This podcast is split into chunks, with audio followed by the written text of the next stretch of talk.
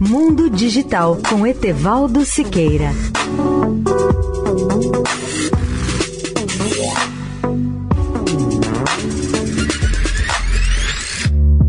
Olá, ouvinte da Eldorado.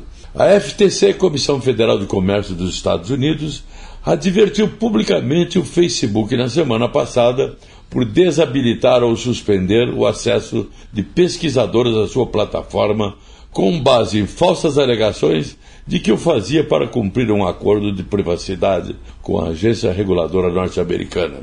A repreensão decorre do bloqueio ilegal de acadêmicos da Universidade de Nova York que estudam práticas de segmentação da propaganda política.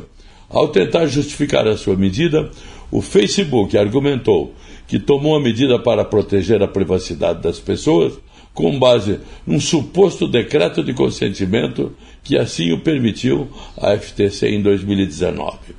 Mas a agência federal refutou essa afirmativa, pois o Facebook poderia ter consultado de antemão, já que o decreto não impede a rede social de criar exceções para pesquisas de boa-fé e de interesse público, e esclareceu que a agência reguladora apoia esforços para lançar luz sobre abusos e práticas comerciais duvidosas, em especial aquelas que envolvam violação à privacidade dos cidadãos. Leia o artigo especial sobre o tema no portal www.mundodigital.net.br.